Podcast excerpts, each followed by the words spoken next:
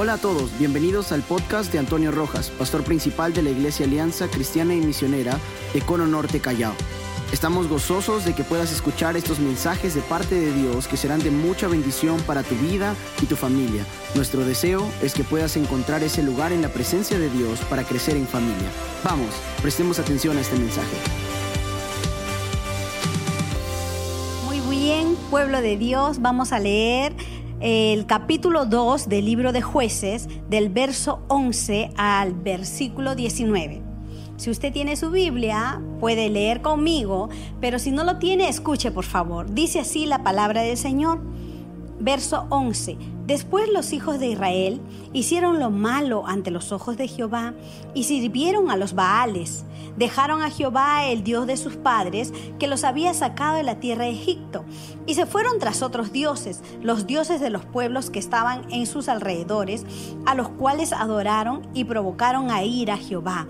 Y dejaron a Jehová y adoraron a Baal y a Astarot y se encendió contra Israel el furor de Jehová, el cual los entregó en manos de robadores que los despojaron y los vendió en manos de sus enemigos de alrededor y no pudieron hacer frente a sus enemigos. Por donde quiera que salían, la mano de Jehová estaba contra ellos para mal, como Jehová había dicho y como Jehová se lo había jurado y tuvieron gran aflicción. Y Jehová levantó jueces que los librasen de mano de los que les despojaban, pero tampoco oyeron a los jueces, sino que fueron tras dioses ajenos, a los cuales adoraron, se apartaron pronto del camino en que anduvieron sus padres, obedeciendo a los mandamientos de Jehová, ellos no hicieron así. Y cuando Jehová les levantaba jueces, Jehová estaba con el juez y los libraba de mano de los enemigos todo el tiempo de aquel juez, porque Jehová era movido a misericordia por sus gemidos a causa de los que le oprimían y afligían. Mas acontecía que al morir el juez, ellos volvían atrás y se corrompían más que sus padres, siguiendo a dioses ajenos para servirles e inclinándose delante de ellos, y no se apartaban de sus obras ni de su obstinado camino. ¿Qué le parece si oramos? Señor, esta mañana en la exposición de tu palabra, Señor, nuestro deseo siempre es, Señor, que tú nos hables de manera personal, Señor. Queremos, Señor, seguir sirviéndote, andando en tus caminos, Señor. Y tú tienes que seguir, Señor, trabajando nuestra vida. Pero necesitamos, Señor, tu dirección y tu ayuda. Y gracias por tu palabra, porque creemos que tú siempre nos hablas de una y otra manera, Señor. Háblanos en esta mañana, que tu pueblo está atento a tu voz. Te lo pedimos en el nombre de Jesús. Amén. Un domingo más para que el Señor nos hable y use a nuestro pastor. Amén, gloria a nuestro Dios. Si usted está listo, está lista para escuchar palabra de Dios, por favor escribe en la transmisión, estoy listo, estoy lista, y de esa manera sabremos que ya está usted preparado, está preparada para recibir una palabra fresca del cielo.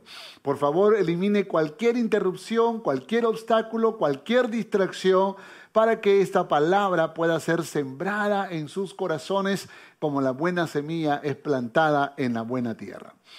Estamos desarrollando una serie eh, de temas en base a cada libro de la Biblia o tomando cada libro de la Biblia para poder enfatizar un tema énfasis del mes. En este caso, en el mes de febrero, estamos hablando sobre la unidad en los principios de la transferencia. Y por supuesto estamos usando algunos libros de la Biblia para poder hablar de transferencia en Deuteronomio, que lo hicimos el primer domingo de este mes, transferencia en Josué, que lo hicimos el, el domingo pasado, y este domingo 21 de febrero estaremos hablando sobre transferencia en jueces. Y el próximo domingo estará con nosotros el pastor Samuel para compartir la palabra del Señor y el tema transferencia en Ruth. Como verán en la diapositiva grande que aparecerá en sus pantallas, Hoy hablaremos sobre la transferencia en jueces. No olvide que el énfasis de este año es el año de la unidad en la palabra y es muy importante que nosotros podamos entender la necesidad de poder recurrir a la palabra para aprender principios importantes. Amén. Ok, vamos rápidamente con la introducción.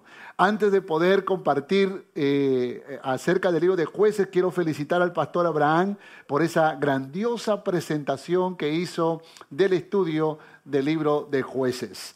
Déjenme complementar algunas cosas más. Los jueces los jueces eran líderes regionales, líderes políticos, militares, jefes tribales o, más conocidos como libertadores, libertadores. El libro entonces presenta a estos libertadores salvando al pueblo de la esclavitud y después gobernándolos. Doce jueces, doce y trece con Samuel, pero doce que están registrados en el libro de los jueces. Otoniel, Ahod, Sanbar, eh, Sangar, Débora, Gedeón, eh, Tola, Jair, Jefté, Ibsán, Elón, Abdón, Sansón y el último juez, según lo que registra la historia bíblica, Samuel, que no aparece en el libro de jueces, solo para poder remarcar que fueron 12 registrados en el libro de los jueces y uno más, Samuel, con el cual serían 13. El libro de los jueces, el libro de los jueces divide eh, se divide en tres partes. Puede que el pastor Abraham haya hecho un estudio más profundo, pero déjeme rápidamente mencionar las tres partes. Se describe la situación política y religiosa que reinaba en Israel. Esto aparecerá en los capítulos 1 y capítulo 2. El segundo grupo contiene las historias de los jueces, y esto va desde el capítulo 3 hasta el capítulo 16. Y luego el tercer grupo de capítulos narra dos episodios que se refiere a la idolatría de los, de los eh, danitas y la corrupción de los benjamitas, del capítulo 17 al capítulo 21. Como ustedes eh, lo sabrán, el libro de los jueces es un libro que lamentablemente revela la perversión y la idolatría en la que se había sumergido la nación de Israel. Israel está completamente desorganizada y numerosas naciones la amenazan y las quieren tomar prisionera y los quieren esclavizar nuevamente como, como era en los tiempos de Egipto. El templo, escuche esto, el templo estaba cerrado y sus levitas estaban desprotegidos. Usted se acuerda que la ley decía que los pueblos tendrían que proporcionar casas y tierras a los levitas, cuidarlos, alimentarlos, proveer para ellos, llevando los diezmos, las ofrendas, pues esta era una época donde habían sido desprotegidos completamente. No había templo abierto, no habían levitas. Lamentablemente estaban viviendo un caos muy terrible en su historia como nación. Mira lo que dice en jueces capítulo 17, versos 7 al 9. Dice, y había un joven de Belén, de Judá, de la tribu de Judá, el cual era levita, dice, y forastero allí. Este hombre partió de la ciudad de Belén de Judá para ir a vivir donde pudiera encontrar lugar. Y llegando a su camino al monte de Efraín, vino a casa de Micaía, y Micaía dijo, ¿de dónde vienes? Y el levita le respondió, soy de Belén de Judá y voy a vivir donde pueda encontrar lugar, porque lamentablemente hubo un abandono total al templo de Jehová, a los siervos de Jehová, porque se habían ido tras dioses paganos. En jueces capítulo 17, verso 6 nos dice algo terrible y se repite en jueces 21-25. Dice, en aquellos días no había rey en Israel y cada uno, cada uno hacía lo que bien le parecía. ¡Wow! ¡Qué terrible! ¿Sabe cómo se llama eso? Anarquía, una anarquía total en la nación de Israel. Lo contrario de anarquía es orden y gobierno. En otras palabras, no había orden ni gobierno, sino una anarquía que no hacía otra cosa que le decía a la gente que cada uno se gobernaba a sí mismo, cada uno hacía lo que quería, cada uno decidía como bien lo, lo sentía o lo pensaba. Esto es muy interesante porque estaba investigando algo sobre anarquía y encuentro que muchos libertarios han manifestado que realmente las ideas anarquistas han estado desde siempre presentes en la humanidad.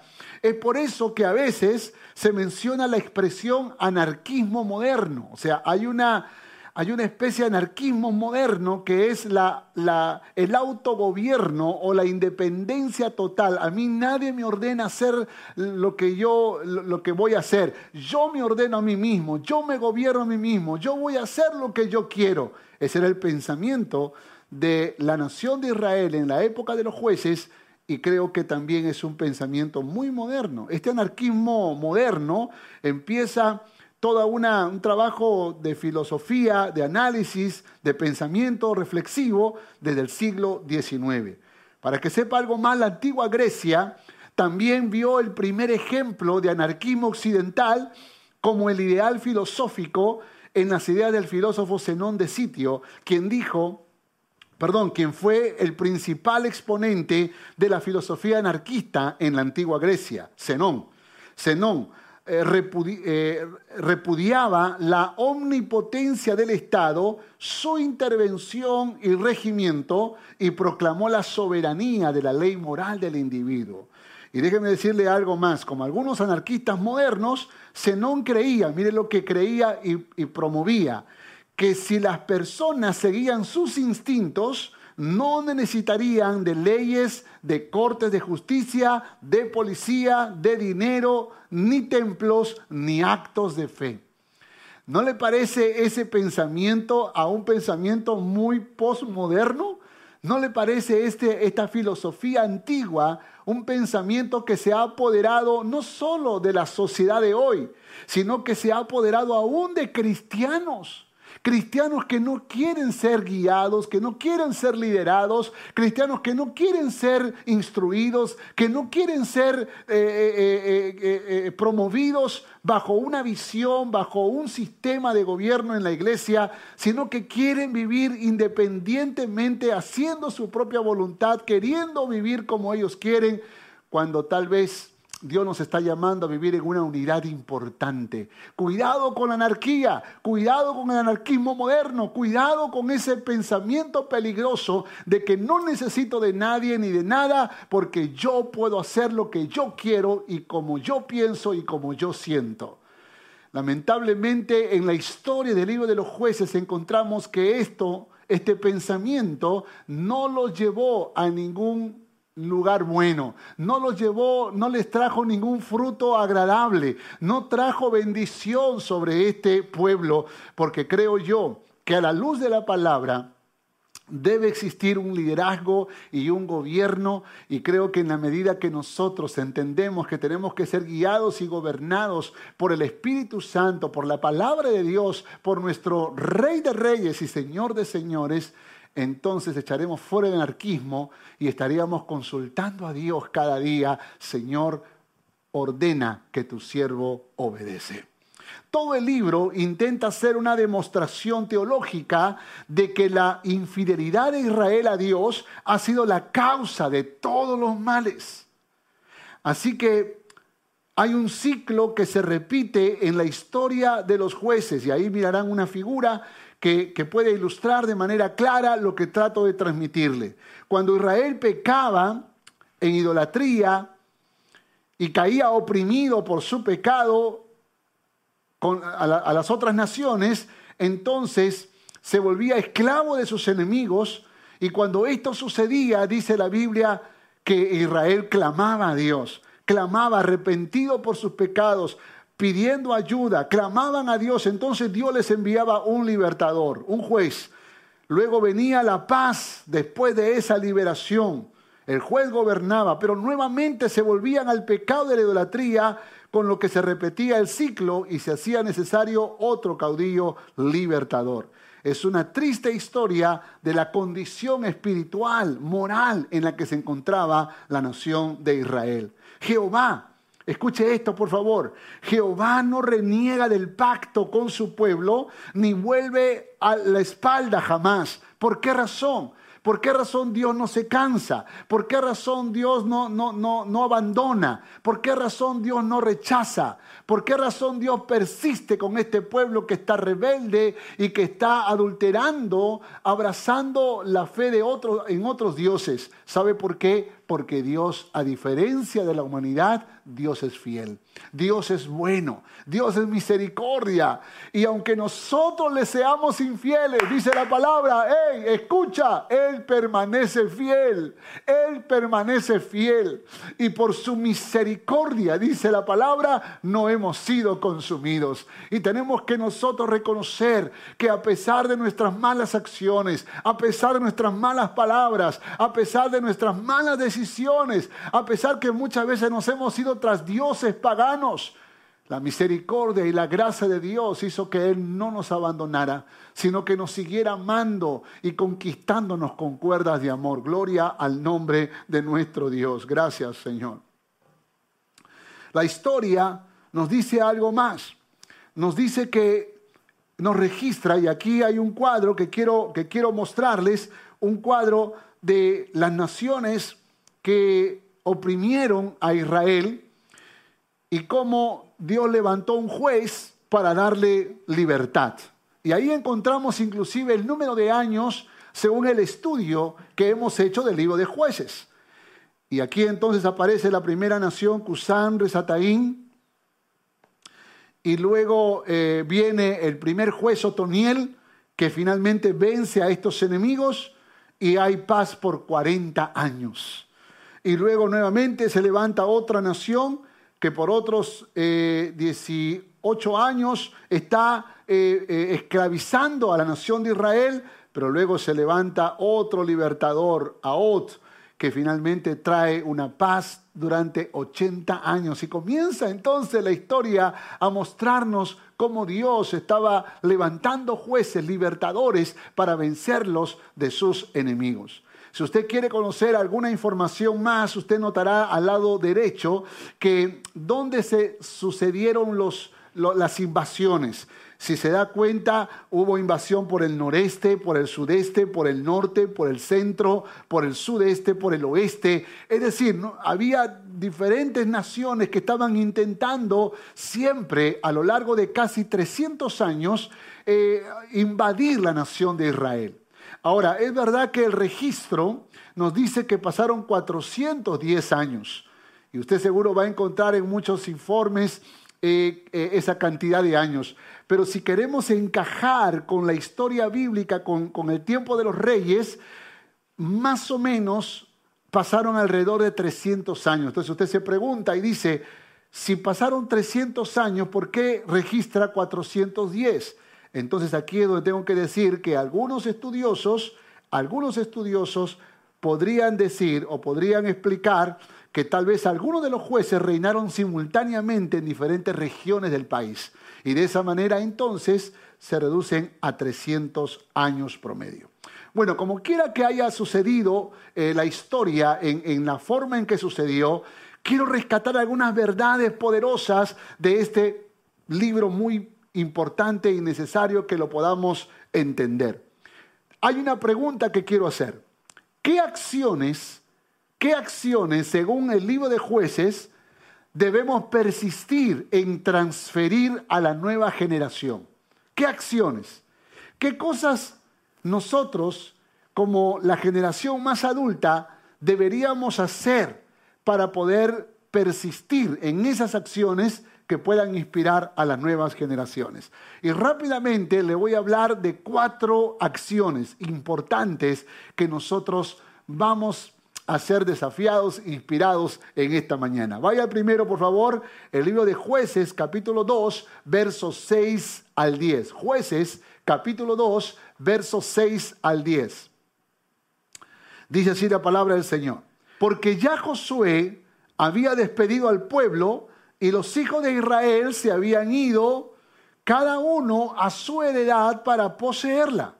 Y el pueblo había servido a Jehová todo el tiempo de Josué, note esto por favor, todo el tiempo de Josué y todo el tiempo de los ancianos que sobrevivieron a Josué, los cuales habían visto todas las grandes obras de Jehová que él había hecho por Israel.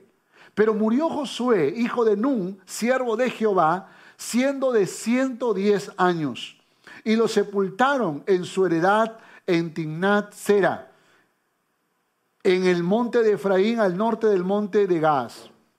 Y toda aquella generación también fue reunida a sus padres, la generación de los ancianos, y se levantó después de ellos otra generación que no conocía a Jehová ni la obra que había hecho por Israel.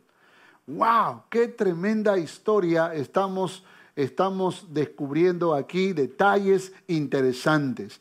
Bueno, rápidamente déjenme, déjenme analizar el texto leído. Y aquí va la primera acción. La primera acción que no podemos olvidar, que tenemos que practicarlo, es testificar del poder de Dios.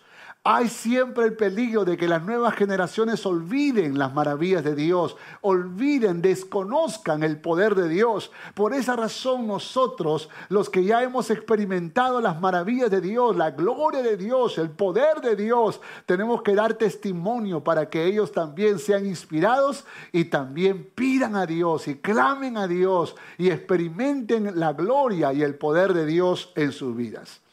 Mire lo que dice el texto y el pueblo había servido a Jehová todo el tiempo de Josué. Me, agrada la forma en que, en que el, escritor declara la influencia de José, de Josué. Josué no solamente es un anunciador del poder de Dios, Josué sigue inspirando, Josué sigue retando a esa nueva generación. Acuérdate que Josué no es la generación del desierto, Josué es la generación de Egipto, porque Josué nació en Egipto, Josué eh, pertenece a esa generación y, y tanto él como Caleb fueron los únicos de esa generación que entraron a la tierra prometida pero ellos están liderando a la generación del desierto. Note esto, por favor. Esos que nacieron en el desierto, esos que crecieron en el desierto. Esta, esta generación es la que Josué está liderando. Y en esa generación probablemente también estaban sus hijos, los hijos de Caleb también. Esa generación del desierto. Ahora ellos habían entrado a la tierra prometida. Y ellos estaban, dice la Biblia, que estaban liderándolos y esa generación estaba sirviendo en los días de Josué.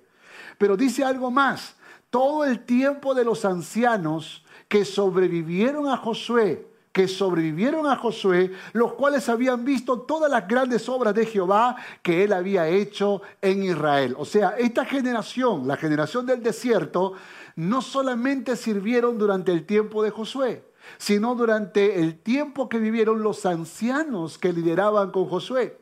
Y algunos estudiosos dicen que eso fue entre 15 y 20 años. O sea, vale decir que la generación del desierto, aún dentro de Israel, todavía se mantuvo fiel por una gran cantidad de años. Pero dice la palabra del Señor que murió Josué, hijo de Nun, y toda aquella generación que fue reunida a sus padres. Y se levantó una nueva generación. Y esa es la generación de la tierra prometida. Escuche, escuche esto, por favor.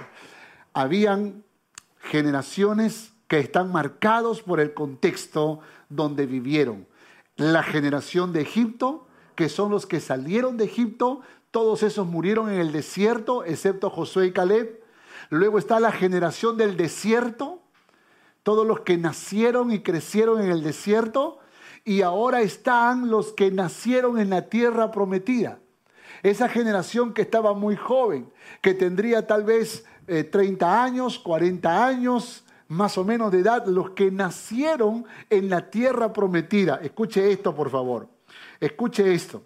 Porque lamentablemente siempre habrá un peligro, un peligro Yo digo que la generación de Egipto era la generación del dolor, los que les tocó sufrir la esclavitud, el abuso, el maltrato. Sin embargo, cuando salieron por el desierto, eh, eh, eh, ahí estaba la generación de la escasez, que tal vez no eran esclavos, no eran azotados, no tenían que, que, trabajar como lo hacían sus padres, pero ahora estaban viviendo escasez, limitaciones, tenían que comer maná, codorniz, tenían que adaptarse a la vida del desierto. Pero cuando entran a la tierra prometida, esa es ahora la generación de la abundancia. La generación de la abundancia. Note por favor, la generación del dolor, la generación de la escasez y la generación de la abundancia. Escuche, si nosotros analizamos estas tres generaciones, pareciera que el libro de jueces nos está diciendo que la peor de las generaciones es la generación de la abundancia. Es la generación que lo tiene todo, pero parece ser que al tenerlo todo se rebelan ante Dios. Y esto es algo muy interesante y muy importante que tenemos que analizar. Hay que tener cuidado cuando estamos dándole a nuestros hijos todo lo que ellos desean y le damos todo lo que ellos piden y todo lo que quieren comer y todo lo que quieren vestir y toda la tecnología que desean. Porque la generación de la abundancia generalmente olvida levantar sus ojos al cielo. Por eso, por eso en Deuteronomio, cuando estudiamos ese libro, Dios dijo, cuídate de no olvidarte de Jehová tu Dios. No sea que Jehová te prospere, tus vacas aumenten, tus camellos se multipliquen, tus ovejas eh, se multipliquen. Y digas en tu corazón, mi poder y mi fuerza me ha hecho alcanzar esta riqueza y te olvides de Jehová tu Dios. Sabe, lamentablemente la gente que vive en la abundancia no levanta sus ojos al cielo. Por eso Jesús dijo que es difícil que un rico entre en el reino de los cielos, porque cuanto más tenemos, más confiamos en, lo material, más ponemos nuestra esperanza en lo material. Esto no es una apología a la pobreza. Yo creo que podemos vivir fieles a Dios aún en medio de la abundancia. Pero eso se aprende, mis hermanos. Eso se aprende. Pero aquí la generación de la abundancia estaba demostrando una rebeldía total a aquel que les había dado la tierra, aquel que les había dado la cosecha, aquel que les daba el sol, aquel que les daba todo lo que necesitaban para poder vivir como Él lo había prometido. Sabes, en el mundo empresarial hay una frase muy interesante que, que lo voy a decir hablando de empresas, esta frase dice así, los padres la construyen, los hijos la disfrutan y los nietos la destruyen. Nuevamente, los padres la construyen, esas empresas, los hijos la disfrutan, pero los nietos la destruyen. Lamentablemente hay una degradación de generación en generación. Y esto lo podemos ver en Europa Europa fue en una época el, continente cristiano, sin embargo de generación en generación se fue perdiendo ese temor de Jehová. Lo mismo ha pasado en Estados Unidos. Estados Unidos ha tenido una época donde habían cristianos eh, eh, gobernando eh, como jueces, como, como profesionales, como empresarios, que no se avergonzaban de proclamar la fe cristiana. Sin embargo, las siguientes generaciones han demostrado un rechazo completo a Dios. Y lo mismo está sucediendo en Latinoamérica. Por esa razón tenemos que cuidarnos y tenemos que pensar si realmente nosotros estamos invirtiendo tiempo en testificar del poder de Jehová a nuestros hijos, a las siguientes generaciones. Puede que tengamos conversaciones tan triviales, tan intrascendentes y desaprovechamos la oportunidad para poder hablar de Jehová, el Dios Todopoderoso. Cuando mis hijos eran pequeños, yo no le contaba las historias de los tres chanchitos, de la caperucita roja, de, lobo feroz y no sé qué otras cosas más. Yo le contaba historias bíblicas. Hermano, yo le contaba testimonios de lo que me había pasado en mis viajes, los milagros de sanidad, cómo Dios me libertó de algunos peligros, cosas que sucedieron. Quería que ellos sean conscientes de que Jehová no es un Dios histórico, Él es él es el Dios de hoy y lo será por siempre, de ayer, hoy y lo será por siempre. Él existe, Él es real, Él tiene poder y quiere manifestar su gloria en tu vida. ¿Cuántos dicen amén a esto? Él quiere manifestar su gloria. Así que por favor no hables de Jehová como el Dios de la historia solamente. Es el Dios de hoy, es el Dios de mi vida, es el Dios de mi familia. Y es el Dios todopoderoso que hace posible que hoy esta palabra llegue a tu corazón.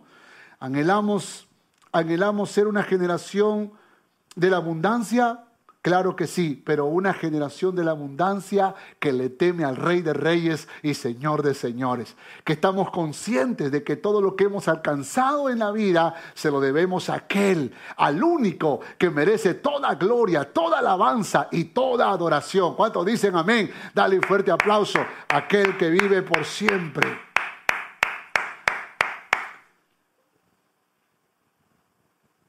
El desafío como, como como padres y como líderes es testificar del poder de Dios. Testificar del poder de Dios, hablar los milagros, hablar los milagros, contar las maravillas. Y no importa si lo cuentas una, dos, tres, cuatro veces, pero tienes que hablar las maravillas de Dios. ¿Cuánto dicen amén a esto? ¿Cuánto dicen amén?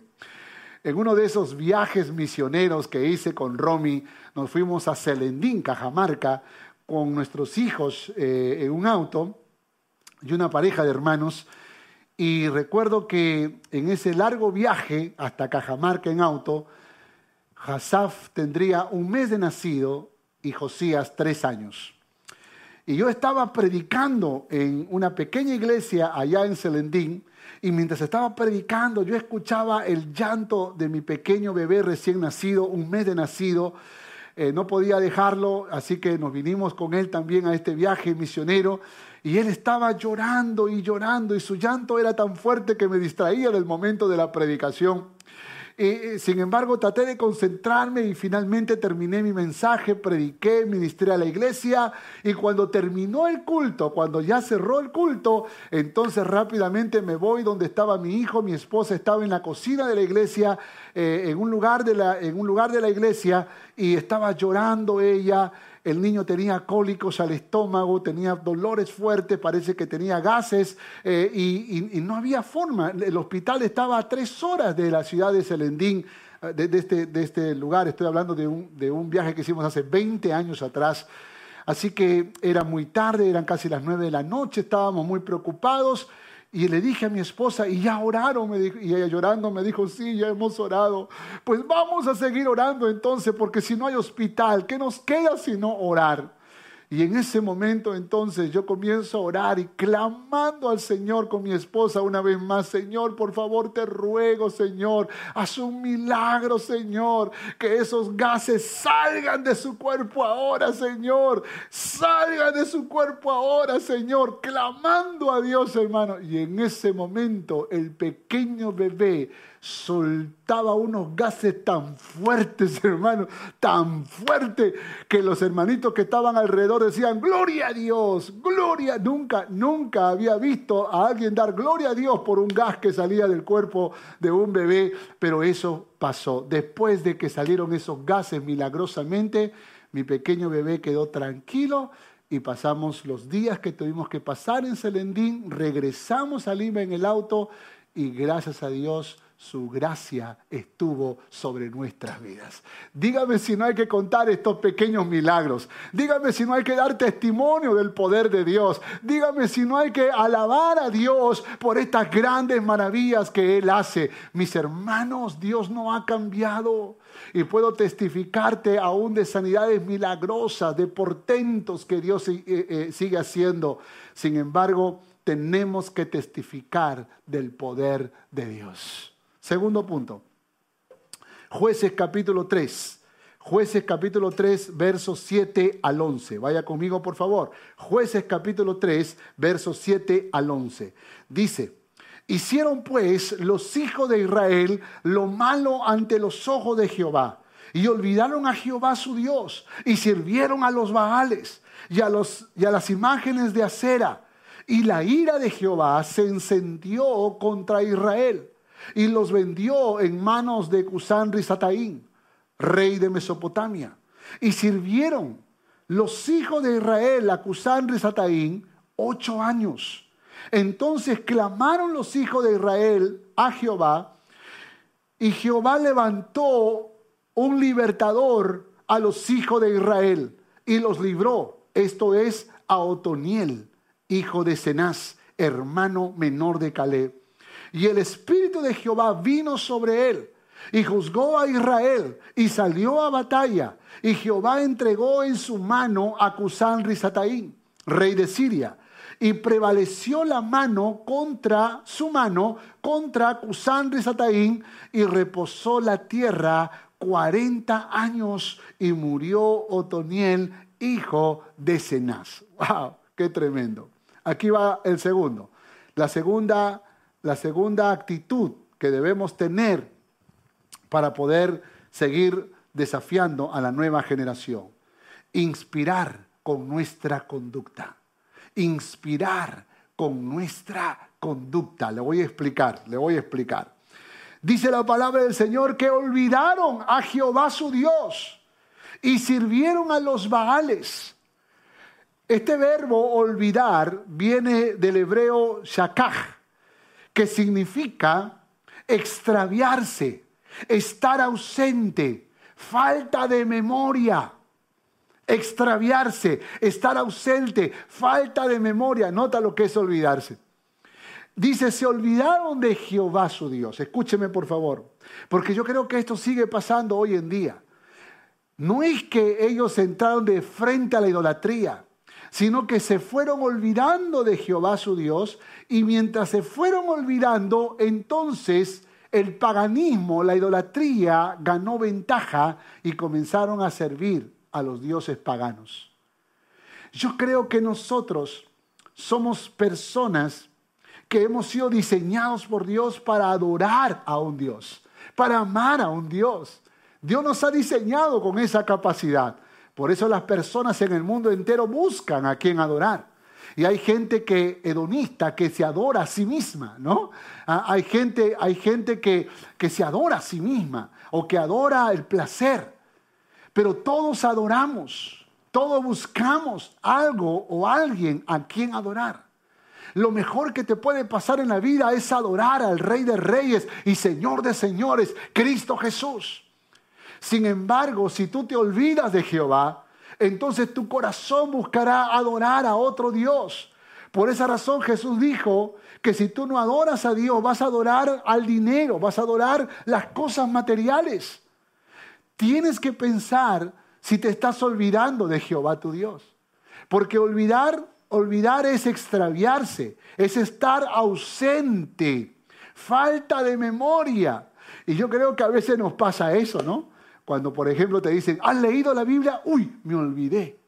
Ah, me olvidé. ¿Y oraste? Uy, me olvidé. ¿Y fuiste al culto? ¿Entraste por internet al culto? Ah, uy, me olvidé. ¿Y cuántos hoy se habrán olvidado entrar al culto de la mañana? Y están ausentes porque olvidaron estar donde Dios los invita a estar. Así es como pasa.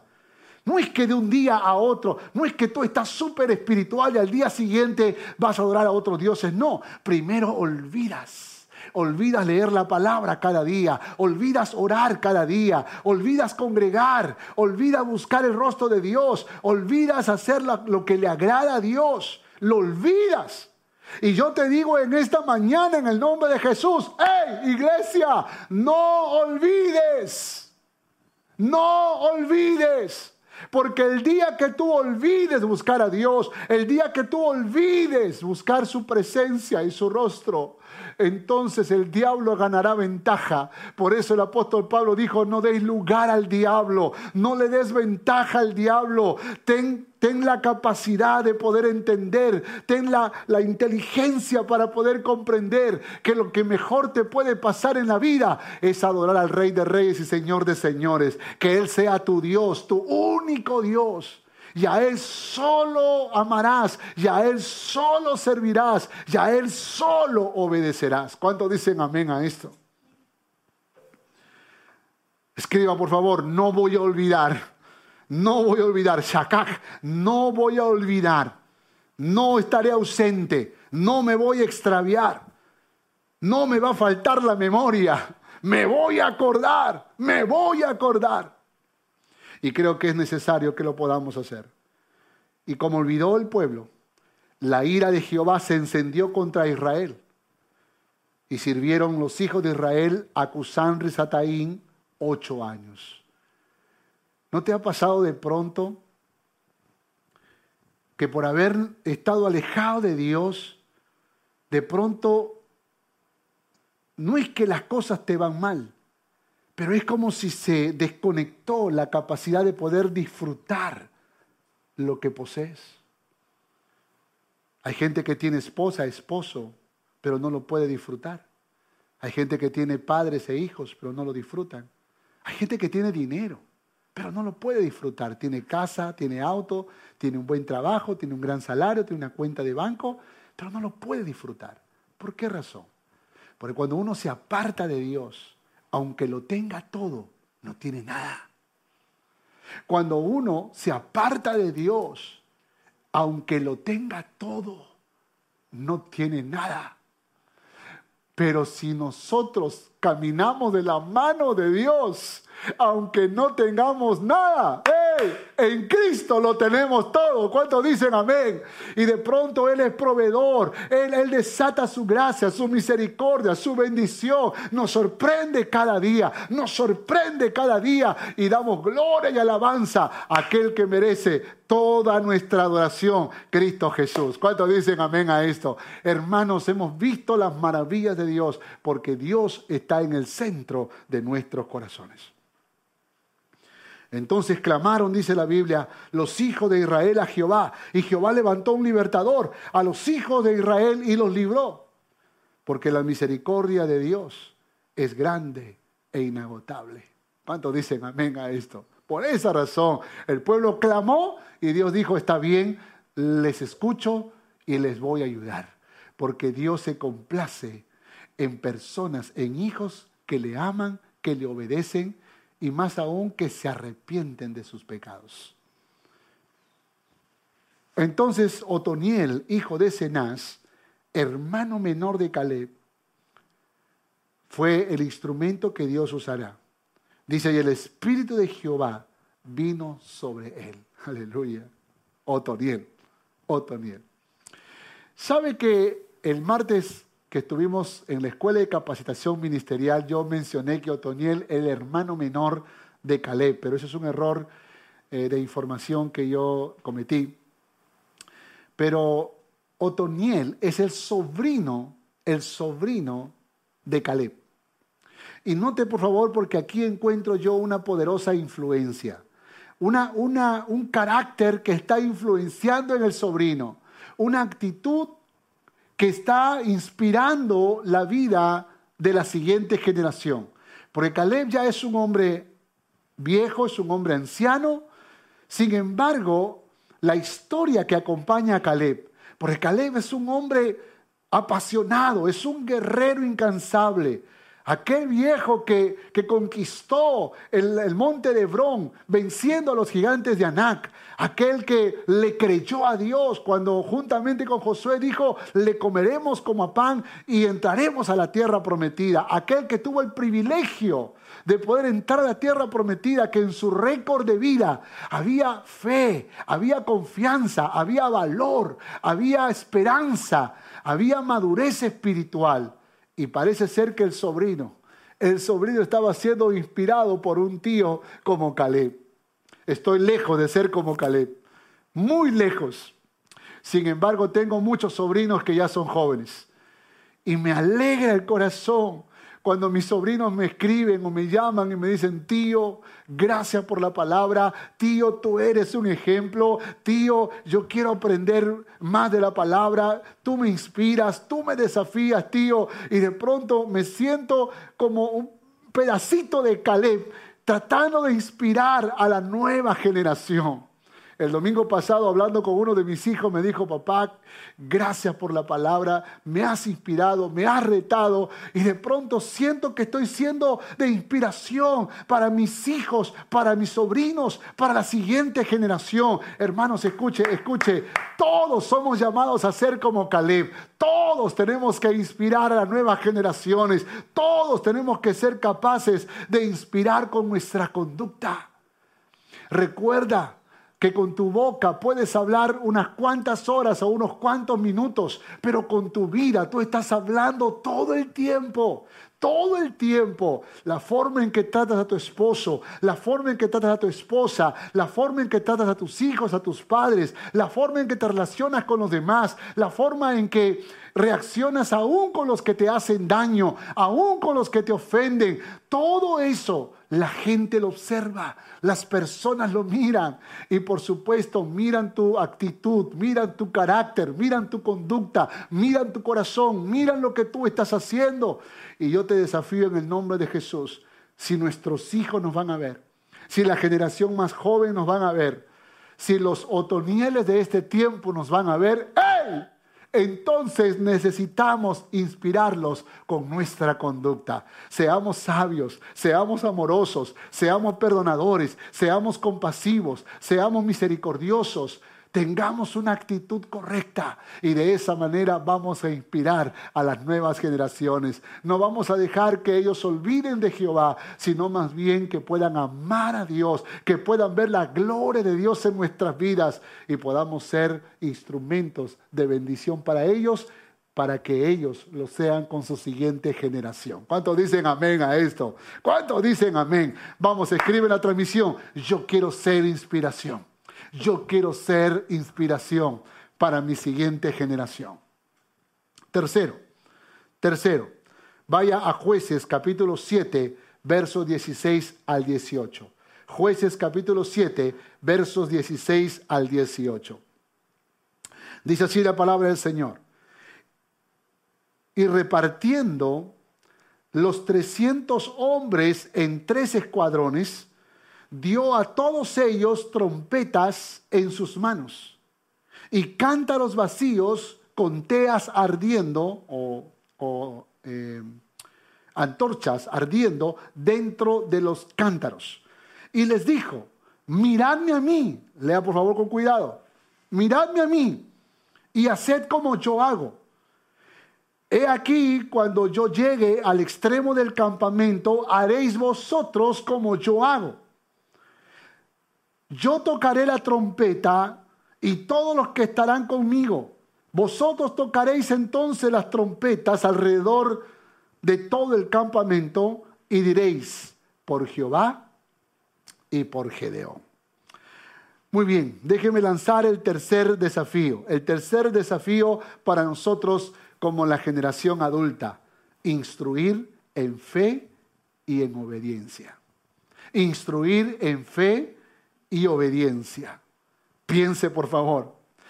Estoy saltando algunos jueces porque ya sabemos que son 12 y no podemos hacer 12 puntos. Sin embargo, estoy mencionando otro de los jueces, este llamado Gedeón. Gedeón. Entonces, la historia nos dice que finalmente Gedeón tiene que vencer, tiene que luchar contra los madianitas que habían tomado como esclavos a la nación de Israel. Así que Dios llama a Gedeón, lo convoca a Gedeón. Pero hace algo muy interesante Dios con Gedeón para aumentar su fe y para enseñarle la importancia de la obediencia. Dice el texto, y repartiendo los 300 hombres en tres escuadrones. ¡Wow! Los 300 hombres en tres escuadrones. Así que piensa por un instante, por favor. ¿Por qué 300 si los enemigos eran 135 mil marianitas? Pues tiene que saber que la historia bíblica dice que al comienzo eran 32 mil de Israel. 32 mil soldados de Israel contra 135 mil de Madián. Pero luego dice la historia que 22 mil fueron despedidos porque temían, porque estaban muy asustados por la guerra. Claro, eran 135 mil contra, contra 32 mil. Entonces 22 mil se regresaron. Josué dijo, todos los que tienen miedo, vuelvan a Israel. Y 22 mil se regresaron. Y luego quedaron 10 mil. Y ya estando los 10 mil, dice la historia bíblica, escuche esto por favor, que Dios le dijo, llévalos a un río, a un arroyo para que beban. Y de pronto, desesperados, algunos soldados metieron la cabeza en el arroyo, tomaron agua de frente de su boca al arroyo, pero hubieron algunos guerreros que se pusieron una rodilla en el suelo y trajeron el agua a la boca mientras miraban muy atentos si es que vendría algún enemigo. Y le dijo Dios a Gedeón, todos esos que metieron la cabeza en el arroyo, todos esos que lamieron el agua, despídelos, que regresen. De tal manera que si habían diez mil valientes, ahora el grupo ha sido reducido para quedar 300 valientes, pero también 300 avisados, 300 precavidos, 300 guerreros que estaban atentos, que siempre estaban observando el peligro. 300. ¿Puede imaginar esta batalla? Se fueron 9.700 a Israel, a la su tierra, y ahora Gedeón solo tiene 300 guerreros y van a enfrentar a 35.000 madianitas, guerreros de Madián. Dígame si es posible una victoria a menos que, a menos que Gedeón tenga una fe increíble. La palabra de Dios nos dice, y les dijo, miradme a mí y haced como yo haréis vosotros como yo hago. Escuche esto, por favor, iglesia, escuche. Los 300 no solo eran valientes y avisados, sino que eran sobre todo hombres de fe y obedientes. Hombres de fe y obedientes. ¿Puede imaginarse de qué manera Gedeón pudo haber influenciado a estos 300? Puedo imaginar a Gedeón mirando a esos 300 y decirles, aunque ellos son 135 mil, nosotros, estos 300, los vamos a vencer. ¿Cuánto dicen amén conmigo? Y yo puedo imaginar a los guerreros mirándose entre ellos y decir, sí, los vamos a vencer, porque Jehová está con nosotros. Un puñado de guerreros, valientes por supuesto, capaces, talentosos, pero lo que más marcaba la vida de estos hombres eran que eran de fe y valientes, de fe y obedientes. Y yo creo que esa fue la inspiración que Gedeón estaba dejando en el corazón de ellos. Y esas palabras como hagan lo que yo les digo. Es más, dice, dice, haced como hago yo. Haréis vosotros como hago yo. Escúcheme, escúcheme por favor. Todos aquellos que son líderes, todos aquellos que son eh, supervisores, tutores de hogares, ministros, pastores, nunca le pidas a una oveja hacer lo que tú no haces. Si tú realmente quieres desafiar a una oveja, ¡hey! Sé tú el ejemplo. Sé tú el ejemplo.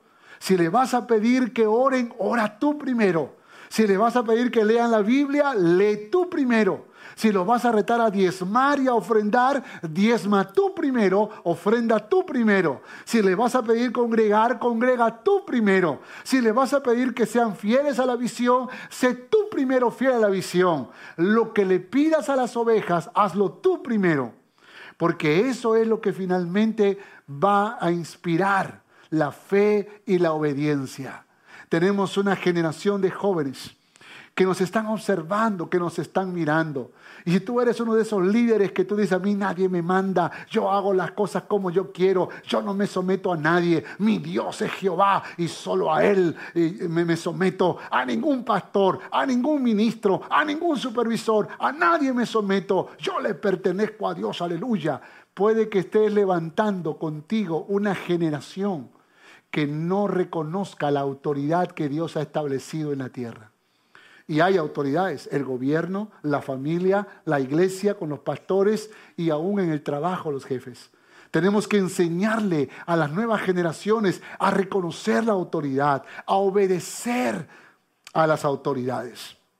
Y aquí vemos a un, a un Gedeón que está inspirando, que está instruyendo. Así lo van a hacer, como yo lo hago. Ejemplo les he dado. Como diría el apóstol Pablo, sed imitadores de mí. Es decir, el desafío de poder instruir en fe y obediencia.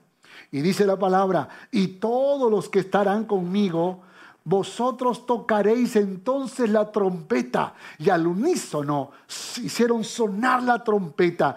Pareciera que ese sonido fue tan estrepitoso que los madianitas comenzaron a correr de un lugar para otro y aún a matarse entre ellos porque de alguna manera el temor de Jehová, el miedo de Jehová se había apoderado de sus corazones. Al sonar las trompetas, todos al unísono, un espíritu de unidad impresionante hizo finalmente que les diera la victoria sobre los madianitas. Y esto es algo que siempre estoy repitiendo a mis hijos. Es algo que siempre estoy repitiendo a los pastores, a los ministros, a los líderes juveniles. Siempre les estoy diciendo la unidad. Aprendamos a estar unidos, a perdonarnos, a tolerarnos, a soportarnos, a amarnos. Tenemos que aprender a caminar en unidad, en comunión, tolerando, perdonando, pidiendo perdón, estableciendo una comunión. Porque la unidad es lo que Dios bendice bendice. Dios bendice la unidad. ¡Hey, iglesia! Hoy te reto en el nombre de Jesús. Sigamos creciendo en la unidad y Dios nos dará victoria sobre victoria. ¿Cuántos dicen amén? Dale un fuerte aplauso a aquel que lo merece, aquel que puede darnos victoria si vivimos en unidad. Los matrimonios tenemos que aprender a caminar en unidad. Las familias tenemos que aprender a caminar en unidad, porque donde hay unidad hay bendición. Bien lo diría el Salmo 133. Mirad cuán bueno y cuán delicioso es habitar los hermanos juntos y en armonía porque allí envía Jehová bendición y vida eterna. Aleluya, aleluya. Jueces capítulo 6, verso 14 dice esto. Y mirándole Jehová le dijo, ve, ve con, ve con esta tu fuerza y salvarás a Israel de la mano de los madianitas. Escúcheme, para que Gedeón sea inspiración para sus guerreros, él tuvo que aprender a tener fe y a ser obediente. Y aquí encontramos en el capítulo 6, verso 14, que cuando Dios lo llama para ser juez, Claro que Gedeón tenía temor, claro que Gedeón sentía que no era el hombre adecuado, claro que él sentía que no era el apropiado para poder liderar una batalla, pero Dios le convenció, Dios le dijo, tú eres el hombre, tú eres varón esforzado y eres valiente, pero sobre todo eres obediente y tienes fe. Y claro que tuvo fe, porque Gedeón le creyó a Dios. Después de probar con milagros sorprendentes, Dios le confirmó que él era el futuro juez de Israel. Así que Gedeón obedeció. Es más, me agrada una parte de la historia que aparece también en jueces capítulo 6, verso 22, donde dice que viendo entonces Gedeón que era el ángel de Jehová, dijo, ah Señor Jehová, que he visto el ángel de Jehová cara a cara. Y claro, él pensaba que iba a morir. Pero Jehová le dijo, mira lo que dijo Jehová, pasa a ti, no tengas temor no morirás. ¡Wow! ¡Qué palabra tan poderosa! Gedeón que creía que iba a morir, le dice, paz a ti, no tengas temor, no morirás. Paz a ti, no tengas temor, no morirás. Amados, la razón por la cual Dios le estaba diciendo esto era porque Dios tenía planes para Gedeón. Ten paz, no tengas temor, no vas a morir yo te necesito, voy a usar tu vida para poder traer victoria sobre los madianitas. Y creo yo que es la misma voz de Jehová que hoy te está diciendo a ti, hey, para algunos esto será un rema de Dios, ten paz, no vas a morir, ten paz, no tengas temor, no vas a morir, tengo planes contigo, te quiero usar para llevar mi palabra, para llevar mi evangelio, para ser un testigo fiel de mi poder, no vas a morir, ten paz, no tengas temor. Aleluya. Y dice la Biblia que Gedeón levantó un altar a Jehová y llamó a Jehová, Jehová Shalom. el cual permanece hasta hoy en Ofra de los Abieseritas. Jehová Shalom, la primera vez que aparece este nombre de Jehová, ¿quién lo declaró? Gedeón, el Dios de paz. Jehová Shalom. Y ese es el nombre que hoy en día los, eh, los israelíes utilizan para saludarse entre ellos. Jehová Shalom, la paz sea contigo, la paz de Jehová sea contigo. Es decir, no temas, Dios está contigo. Y creo yo que cuando nosotros nos digamos Jehová Shalom, tenemos que recordar esta palabra que Dios le dio a Gedeón. No temas, paz a ti, no vas a morir. Yo estoy contigo, tengo planes contigo y aún no he terminado. Gloria al nombre de nuestro Dios. ¿Cuántos están recibiendo esta palabra del cielo para sus vidas? Vamos con la última. Vamos con la última. Jueces capítulo 13, versos del 1 al 3. Jueces capítulo 13, versos del 1 al 3. Y luego nos vamos a, unos versículos más adelante. ¿Ok? Dice así la palabra del Señor. Y los hijos de Israel volvieron a hacer lo malo ante los ojos de Jehová. Y Jehová los entregó en mano de los filisteos por 40 años. Nota, por favor, 40 años esclavos de los filisteos. Y había un hombre de Sora, de la tribu de Dan, el cual se llamaba Manoa. Y su mujer era estéril y nunca había tenido hijos. A esta mujer apareció el ángel de Jehová y le dijo, he aquí que tú eres estéril y nunca has tenido hijos, pero concebirás y darás a luz un hijo. Y se levantó Manoa y siguió a su mujer Verso 11, verso 11. Y se levantó Manoa y siguió a su mujer y vino el varón y le dijo, el ángel, ¿eres tú aquel varón que habló a la mujer? Y le, y le dijo, yo soy. Entonces Manoa dijo, cuando tus palabras se cumplan, cuando tus palabras se cumplan, ¿cómo, debo, ¿cómo debe ser la manera de vivir del niño? ¿Qué debemos hacer con él? Qué poderosa pregunta, ¿no? ¿Cómo voy a criar a ese niño? ¿Cómo lo voy a hacer? Verso 24 y 25. Y la mujer entonces dio a luz un hijo y le puso por nombre Sansón. Sansón, que significa el servidor de Elohim. El servidor de Elohim. Algunos otros estudiosos lo llaman el destructor, pero mayormente se reconoce que Sansón significa el servidor de Elohim. Y el niño creció y Jehová lo bendijo y el espíritu de Jehová comenzó a manifestarse en él. Qué tremenda historia, ¿no? Aquí va la cuarta, aquí va la cuarta. Escuche por favor, la cuarta. Nos hemos salteado varios jueces para llegar a Sansón, que es el último juez que registra la historia del libro de los jueces. Persiste, persistir en su formación espiritual. ¿Qué actitud debemos tener con la siguiente generación? Persistir en su formación espiritual. Dice, Jehová los entregó en manos de los filisteos por 40 años. Y este ciclo de pecado, esclavitud y liberación se repitió varias veces y una vez más ahora en manos de los filisteos. Y dice la historia en medio de ese dolor, en medio de esa angustia que estaban viviendo, que, un ángel se le aparece a la esposa de Manoa y le dice, he aquí tú eres estéril y nunca has tenido hijo, pero concebirás y darás a luz un hijo. Aleluya. Hermanos, yo creo que, yo creo que nosotros hemos conocido muchas historias de hermanos que no pudiendo tener hijos, que la ciencia médica les dijo que no podrían tenerlo, de pronto Dios en su gracia y en su misericordia les dio un hijo. Ese milagro que hemos visto ahora es un milagro antiguo, porque Dios es el mismo de ayer, hoy y lo será por siempre. ¿Cuántos dicen amén a esto? Y aquí vemos a una mujer estéril como Rebeca, ¿se acuerdan la historia? Como Sara, que finalmente queda milagrosamente embarazada.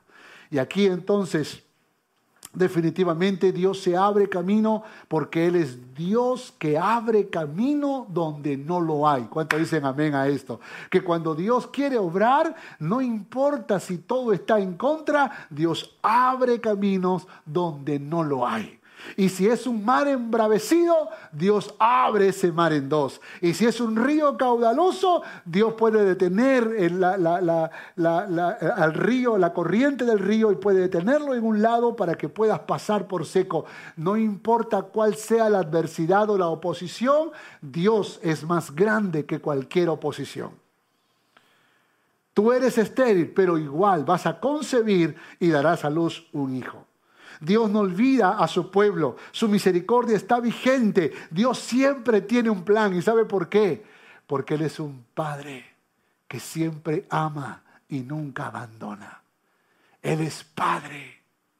Y creo que nosotros tenemos que recordar que papá Dios siempre estará con nosotros. Él dijo, estás esculpido tu nombre en la palma de mi mano y nadie arrebatará a las ovejas que están en mis manos, dice el Señor. Entonces Manoa, dice la palabra, cuando dijo, cuando tus palabras se cumplan, ¿cómo debe ser la manera de vivir del niño? ¿Y qué debemos hacer con él? Manoa quiere dirección de cómo criar a su futuro hijo.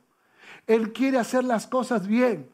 Y él está preguntando a Dios, ¿cómo lo voy a hacer? Dime, dame indicaciones. ¿Cómo voy a criar a este muchacho? Porque si tú me lo estás dando, yo estoy consciente de que viene de ti, es tu hijo, me lo estás entregando para que yo sea un mayordomo de lo que es tuyo. Entonces, ¿cómo lo voy a criar? Esta es una pregunta importante que tenemos que hacer. Aún cuando nos toca forjar a nuevas generaciones, tú no puedes imponer simplemente tu filosofía, tus pensamientos. No, no, no, no. Primero tienen que estar fundados en la palabra. Pero segundo hay que preguntarle a Dios, Señor, ¿qué es lo que voy a sembrar en la nueva generación? Porque si tú siembras cosas malas, si tú siembras calumnias, murmuración, chismosería o peor aún algún tipo de pecado eh, que incitas a las nuevas generaciones a hablar mal de las personas, a murmurar, a cometer algún tipo de pecado, te las vas a ver con Dios. Dios va a tratar contigo. Porque ellos son los hijos del Señor también. Pero aún con nuestros propios hijos, porque puede que haya un padre, una madre que diga, yo hago con mis hijos lo que yo quiero. Falso, error, ten cuidado. Porque aún los hijos que tú tienes, ¿quién te los dio? ¿Quién te los dio? Vamos, dímelo por favor. ¿Quién te dio esos hijos? Pues al que te los dio, tendrás que preguntarle cómo he de criarlos. ¿Qué es lo que le voy a enseñar? ¿Cómo yo voy a vertir sabiduría sobre él? Y te puedo asegurar que lo que Dios te va a decir es, persiste en su formación espiritual. Persiste en su formación espiritual. La Biblia dice que el niño creció y Jehová lo bendijo. Y qué lindo es cuando nuestros hijos van creciendo y se puede notar que son hijos obedientes, que son hijos temerosos del Señor, que les gusta cantar las alabanzas, que quieren ir a la iglesia, que quieren buscar a Dios, que siempre están queriendo estar en familia, leyendo la Biblia, orando hasta que se vuelven adolescentes, más aún hasta que se vuelven jóvenes. Y luego le viene la anarquía, le viene el, el posmodernismo, le viene la, la independencia peligrosa, le viene el yo creo, el yo pienso, el yo siento, el a mí me parece, yo lo voy a hacer de esta manera porque a mí me gusta así, porque yo quiero así, porque yo deseo que así sea. Y todos esos pensamientos y sentimientos que muchas veces se pueden oponer a los principios de la palabra. Es triste lo que pasa con, con Sansón. Pero en jueces capítulo 14, versos 2 y 3, nos dice la palabra de Dios algo muy triste. Dice, y subió y lo declaró a su padre diciendo, yo he visto en Timnat una mujer de las hijas de los filisteos. Os ruego que me las toméis por mujer. Y su padre y su madre le dijeron, no hay mujer entre las hijas de tus hermanos, ni en todo nuestro pueblo, para que vayas tú a formar parte o a tomar mujer de los filisteos incircuncisos. Y Sansón respondió a su padre, tómame esta por mujer porque ella me agrada. Eso yo quiero. Ah, me gusta. Me gusta el mundo. Me gustan las cosas del mundo. Yo quiero eso. Ame mi fiesta a lo mundano.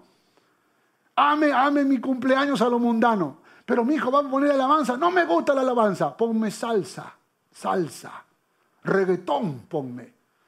Y de pronto vamos por la vida revelándonos a la autoridad. Me gusta esa chica, me gusta ese chico, pero mi hijo, mi hija, ese muchacho, esa chica no es cristiana, no es cristiano.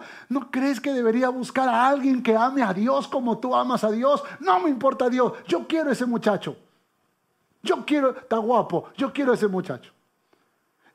Yo quiero esa muchacha, está bonita, no importa si no es cristiana, yo la quiero. Y de pronto, aquel que había crecido con la bendición de Dios, comienza a vivir una independencia peligrosa y se convierte como los otros jueces en un juez perverso. Y esa es la historia triste. Porque aún Gedeón, con todas las cosas grandes que hemos contado, también Gedeón se convirtió en un asesino. Jefté en un asesino. Y Sansón en un hombre que le gustaban las filisteas débil a las mujeres y las mujeres apartaron su corazón de Jehová. Una de las cosas que tenemos que cuidar es que nosotros, la generación más antigua, tenemos que seguir, seguir en este trabajo de persistir en la formación espiritual de las nuevas generaciones. No hay que detenernos, no hay que detenernos sino que la gracia del Señor nos acompañe y nos dé la fuerza para continuar si tu hijo se apartó de los caminos del Señor, si ese joven, esa señorita que antes era un siervo, una sierva de Dios, ya no está en los caminos del Señor, tenemos que persistir, tenemos que orar, tenemos que seguir sembrando la palabra, busquemos la manera de conectarnos con ellos, de volver a retarlos a que busquen el rostro de Dios, porque yo creo que el Dios de misericordia nunca le dará la espalda. Puede que aplicará castigos, puede que Dios corregirá, pero nunca abandonará a los suyos. Aleluya. Por esa razón es importante que nosotros como generación antigua, escucha iglesia, tenemos que persistir en su formación espiritual. Tenemos que motivarlos a orar y a buscar el rostro de Dios. Conclusión. Conclusión. ¿Qué acciones debemos realizar para inspirar, para retar, para transferir verdades y principios a las nuevas generaciones? Aquí están, cuatro. Una, testificar del poder de Dios. Dos, inspirar con nuestra conducta. Tres, instruir en fe y obediencia. Cuatro, persistir en la formación espiritual. Tenemos un gran desafío para forjar a las siguientes generaciones. Quiero terminar leyendo un texto en Hebreos que me impresionó mucho. Y me impresionó porque Hebreos capítulo 11 nos habla acerca de los héroes de la fe, los héroes de la fe. Y una de las cosas que a mí me sorprende es cómo Dios, a través del autor de los hebreos, nos da a conocer que aquellos jueces que aparentemente fueron perversos, terminaron siendo hombres de fe. ¿Se ha dado cuenta de eso? Hebreos capítulo 11, verso 32 en adelante. ¿Y qué más digo? Porque el tiempo faltaría contando de Gedeón, de Barak, de Sansón, de Jefté. Ahí están los jueces. De David, así como Samuel y de los profetas, que por fe conquistaron reinos, hicieron justicia, alcanzaron promesa, taparon boca de leones, apagaron fuegos impetuosos, evitaron filo de espada, sacaron fuerza de debilidad, se hicieron fuertes en batallas, pusieron en fuga ejércitos extranjeros. Escúcheme, escúcheme por favor iglesia, escúcheme, escúcheme, escúcheme. Dios,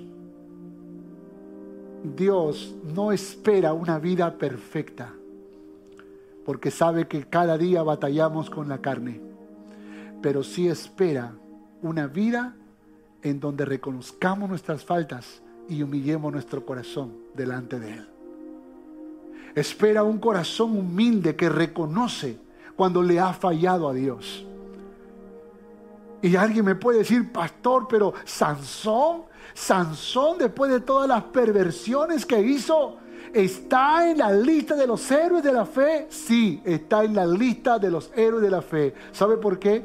Porque a pesar que hubieron muchos años en que él vivió rebelde a Dios, fornicando, adulterando, viviendo en una inmoralidad terrible, él sufrió las consecuencias. Lo tomaron, le cortaron el cabello, lo tomaron prisionero, le sacaron los ojos.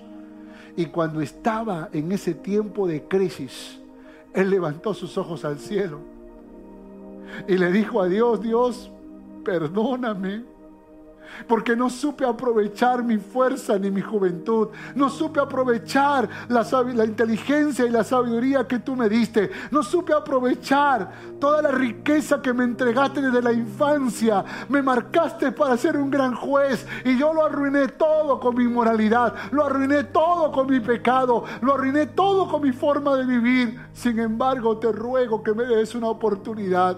Por favor, perdóname, Señor y dame la oportunidad de poder tener victoria sobre los filisteos.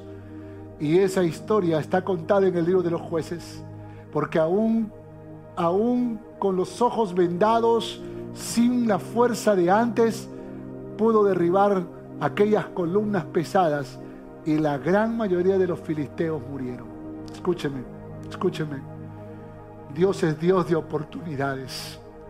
Y seguro que Gedeón también en su vejez, no lo sé, tal vez en algún momento de su vida, la vida no lo dice, pero yo entiendo que si está en la lista de los héroes de la fe, es porque él también tuvo un corazón que se arrepintió, que se humilló, al igual que Jefté, al igual que otros más, humilló su corazón delante de Dios. Yo no sé si tú vives pensando que Dios te ha desechado, que Dios te ha dado la espalda, que, que, no, que nunca serás útil para Dios, que Dios ya te no, no, no, no, no, no. Esas son voces de Satanás que te hacen creer que Dios te ha desechado. Pero Dios te llamó como hijo, te llamó como hija. Tú puedes sentarte en la mesa de papá Dios y comer el banquete que Él ha preparado para ti. Él no te guarda nada, Él no te quita nada. Puede que hayas perdido algunas bendiciones por haber vivido en desobediencia, pero desde el día en que tú te arrepientes a Dios, te arrepientes delante del Señor y le consagras tu corazón a Dios,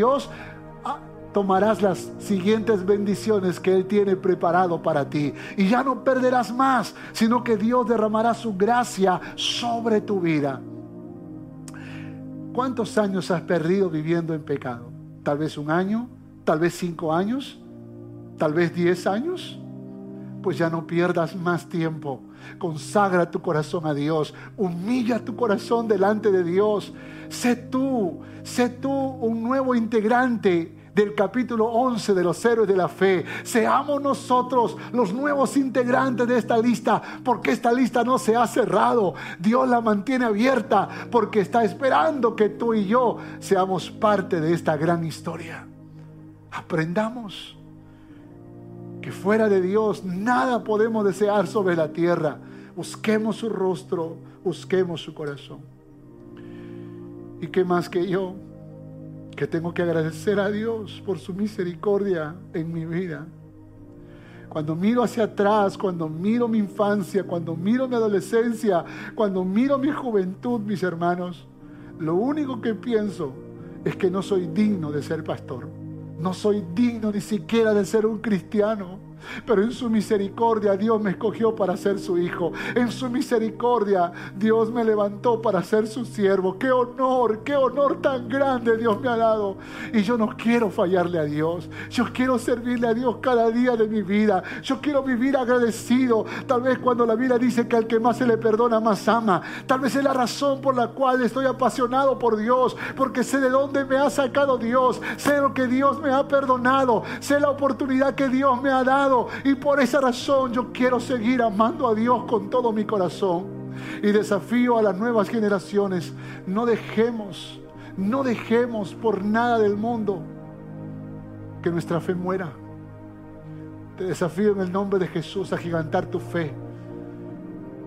Y no hagamos ni de la iglesia en el mundo entero, ni siquiera de nuestra iglesia local, Alianza Colo Norte Callao, la historia de Israel en el tiempo de los jueces, sino más bien seamos una iglesia viva, victoriosa, unida, poderosa, y santa en el nombre de Jesús. ¿Quieres orar conmigo y pedirle perdón a Dios y rogarle que su misericordia se derrame sobre nosotros? Oremos al Señor. Señor, gracias te doy, porque tu palabra es viva y eficaz y nos ministras de muchas maneras. Gracias por tu grande salvación, por escribir mi nombre en el libro de la vida, por levantarme como un siervo tuyo, Señor. Qué privilegio que tú me has dado, Señor. Por eso te agradezco y te ruego con toda mi alma, Señor, que me ayudes a mantenerme fiel cada día de mi vida. Pues quiero, Señor, quiero tener acciones que puedan inspirar, que puedan desafiar a las siguientes generaciones. Principios que puedo transferirles a las nuevas generaciones, empezando por mis propios hijos. Perdóname, Señor, las veces que quise enojarme, resentirme, las veces que quise odiar. Perdóname por las veces que quise vengarme. Perdóname, Señor, por cada vez que cometí un pecado que deshonró tu santo nombre. Perdóname, Señor. Porque a pesar de que me esfuerzo por ser un hombre de Dios, a veces no soy el esposo que mi esposa necesita ni el Padre que mis hijos necesitan. Pero hoy te ruego, Señor, ayúdame. Ayúdame, Señor. Porque quiero aprender. Quiero seguir caminando fiel a tu palabra, a tu verdad. Líbrame de anarquía. Líbrame de autosuficiencia. Líbrame de autogobierno. Quiero ser gobernado por tu palabra y por las autoridades que tú has establecido en esta tierra y en la iglesia. Señor, gracias por tu inmenso amor y por tu cuidado para mi vida. Dame una nueva oportunidad. Te lo pido en el nombre de Jesús. Amén Si tú eres una persona que todavía no conoce al Señor, esta es una gran oportunidad para que tú puedas recibir a Cristo en tu corazón. La Biblia dice que Jesucristo murió en la cruz del Calvario y derramó hasta la última gota de su sangre para que tú tengas vida y vida en abundancia. Si tú quieres recibir a Cristo en tu corazón, yo te quiero retar a que tú en esta en esta tarde le puedas rendir tu corazón a Dios. Amén. Así que haz esta oración conmigo. Repite esta oración. Dile, Señor Jesús, yo reconozco que soy pecador, que soy pecadora. Te recibo en mi corazón como mi Señor y como mi Salvador. Oro Señor para que tu gracia sea poderosa sobre mi vida. Escribe mi nombre en tu libro de la vida. Quiero ser tu hijo, tu hija a partir de ahora. En el nombre de Jesús. Amén y amén. Esperamos que este mensaje haya sido de bendición para tu vida. Gracias por escuchar este podcast. Si deseas más información, visítanos en www.familiasrestauradas.org. Que Dios te bendiga.